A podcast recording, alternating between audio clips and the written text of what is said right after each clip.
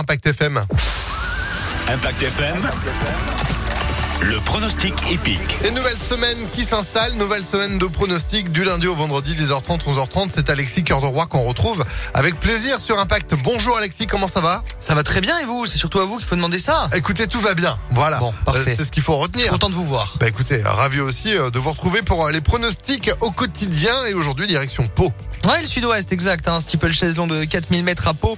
Coup d'envoi 13h50. 15 partants se disputeront la victoire, dont le solide Avel de Carba, régulier sur les gros obstacles et hauteur d'une bonne rentrée.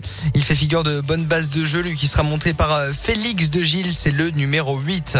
Viendra ensuite euh, l'actuel favori de la presse, le 11, Beryl B, qui reste sur une seconde place en steeple, tout comme le 10, Gaulle, qui aime l'hippodrome de Pau.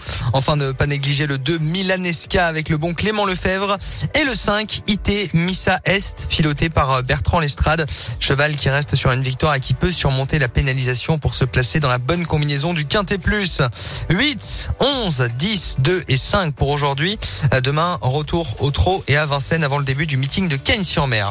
Sachant que si je dis pas de bêtises, cette semaine on va fêter, c'est ça, c'est samedi, ce sera la création du tiercé à l'hippodrome d'Anguin. Le tout premier tiercé a été couru, Voilà. c'est ça, en, Vous payerez 1900 un ticket pour l'occasion. en 1954. Merci beaucoup, Phil. Bah avec grand plaisir.